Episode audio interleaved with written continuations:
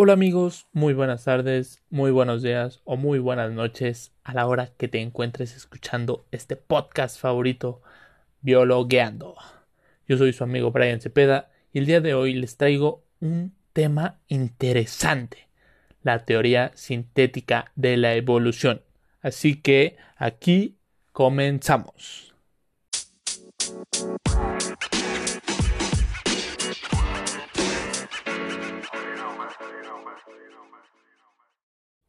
Ok, ok, ok. Para empezar, hablaremos un poco de Charles Darwin. Charles Darwin, o también conocido como Carlos Darwin, eh, fue un naturalista inglés reconocido por ser el científico más influyente de los que plantaron la idea de la evolución biológica, y esto a través de la selección natural. Pero el apartado de la selección natural en ese tiempo no fue muy aceptado que digamos, y además de eso, el tío Charles no logró explicar el origen de las variaciones y la forma de transmitir estas variaciones. Por lo que el creador de esta teoría sintética de la evolución o teoría neo-darwiniana es nada más y nada menos que Gregorio Mendel o Gregor Mendel. Pero sé que tú me vas a preguntar, hermano, ¿pero quién fue Gregorio Mendel? Bueno, Gregorio Mendel fue un fraile agustino católico y además de eso, naturalista. Formuló por medio de los trabajos que llevó a cabo con diferentes variedades de guisantes y arvejas, las hoy llamadas leyes de Mendel, que dieron origen a la herencia genética. Y ahora, con la primera y segunda ley de la herencia, logró explicar el mecanismo de cómo las características se transmiten.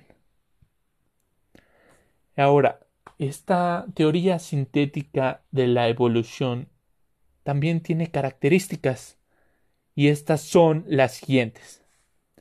1. Rechaza la herencia de caracteres adquiridos de Lamarck. 2. Enfatiza la calidad gradual de la evolución. Y esto quiere decir que la evolución se debe a cambios pequeños depende el tiempo que se va transcurriendo. 3. Afirma que la evolución ocurre a nivel de poblaciones.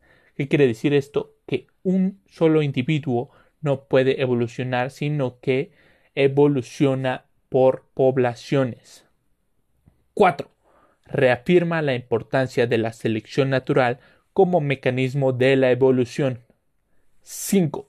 La variación se debe a las mutuaciones y recomendaciones.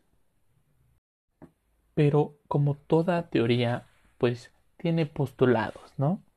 Y los postulados los tengo aquí conmigo y se los voy a compartir. Los postulados son los siguientes. Las variaciones en las características de los individuos de una población son producto de las mutaciones y la recombinación genética. 2. La selección natural elimina a aquellos individuos que por su información genética son menos aptos, con lo cual los genes involucrados son la expresión de estos fenotipos desventajosos para que se ambienten particularmente. También son eliminados o se reducen su frecuencia en la población. 3. Las características que tiene el valor adaptativo se transmiten a la generación siguiente. Y ahora te voy a dejar con una pregunta que a mí la verdad me llena.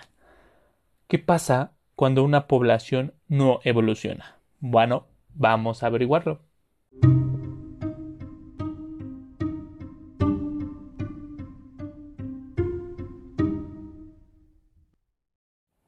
Y bueno, esto lo conocemos como la ley del equilibrio genético de Hardy-Weinberg. Y cuando una población no evoluciona, se deben de tener en cuenta cinco fases o cinco características.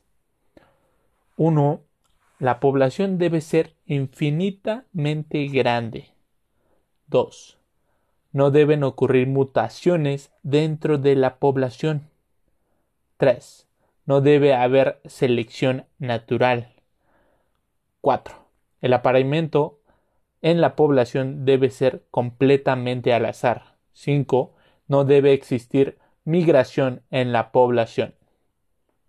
Y a esto lo conocemos cuando no ocurre un cambio en sus genes y por lo tanto no evoluciona.